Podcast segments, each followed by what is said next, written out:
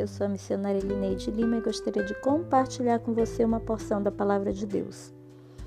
Mateus capítulo 11, versículo 2 e versículo 3 dizem o seguinte: E João, ouvindo no cárcere falar dos feitos de Cristo, enviou dois dos seus discípulos a dizer-lhe: És tu aquele que havia de vir ou esperaremos outro?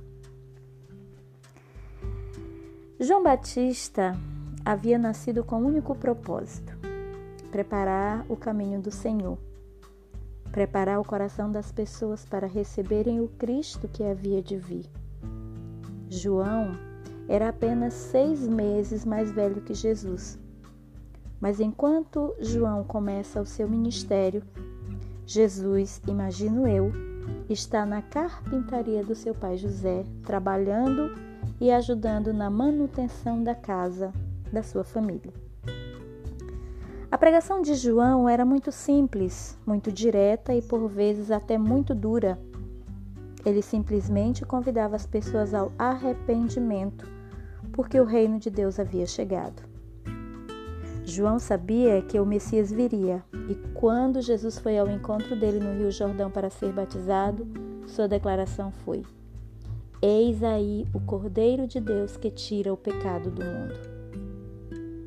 Ao ser questionado se ele era o Messias, João simplesmente respondeu: Não, eu sou apenas uma voz. E acerca de Cristo, ele falou que não era digno nem mesmo de levar as suas sandálias. Isso está em João capítulo 1, do versículo 19 ao 28. Mesmo sabendo de tudo isso e passando por experiências tão extraordinárias como no batismo de Jesus, isso não impediu João de, no meio da luta, ter dúvidas quanto ao seu chamado. Aí você pode perguntar, mas a dúvida dele era se Jesus era realmente o Cristo que eles esperavam. Não tinha nada a ver com seu chamado. Sim, essa era a dúvida dele. Mas isso tinha tudo a ver com seu ministério. Porque se Jesus não fosse o Cristo, ele, João, iria morrer sem ter cumprido a sua missão, o seu propósito, o propósito para o qual ele veio ao mundo. Você sabe qual o propósito para o qual Deus o criou? Além de ser alvo do amor de Deus, Deus criou eu e você com propósitos específicos. Por isso, ao nascermos, Ele já nos encheu de habilidades extraordinárias e específicas ao propósito que Ele tem para cada um de nós. Algumas dessas habilidades são naturais, nós já nascemos com elas, por isso temos tanta facilidade de desenvolvê-las. Outras são adquiridas ao longo da vida e essas dão um pouquinho mais de trabalho. Mas sabe o que é legal? Geralmente essas novas habilidades irão se somar às que já tínhamos para o aperfeiçoamento daquilo que Deus nos chamou para fazer para Ele aqui na terra. Se assim como João, um dia você tiver dúvidas sobre o seu chamado, o seu propósito, vá buscar direto da fonte, que é Cristo, a verdade sobre seus questionamentos.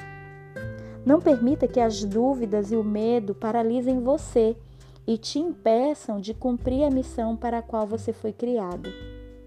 Deus já colocou dentro de você tudo de que precisa para realizar coisas grandiosas. João se considerava apenas uma voz, mas Jesus, dando testemunho acerca dele, disse: que ele era o anjo do Senhor e que dos nascidos de mulher ninguém era maior do que ele. Quer que Jesus dê testemunho de você? Cumpra o propósito para o qual você foi criado. Se você ainda não sabe, está na hora de descobrir. Leia o manual do fabricante. Olhe para as habilidades que Deus te entregou quando você nasceu e aquelas que ele te ajudou a adquirir ao longo da vida. E aí você vai descobrir o propósito para o qual Deus criou você. Deus abençoe a sua vida, em nome de Jesus.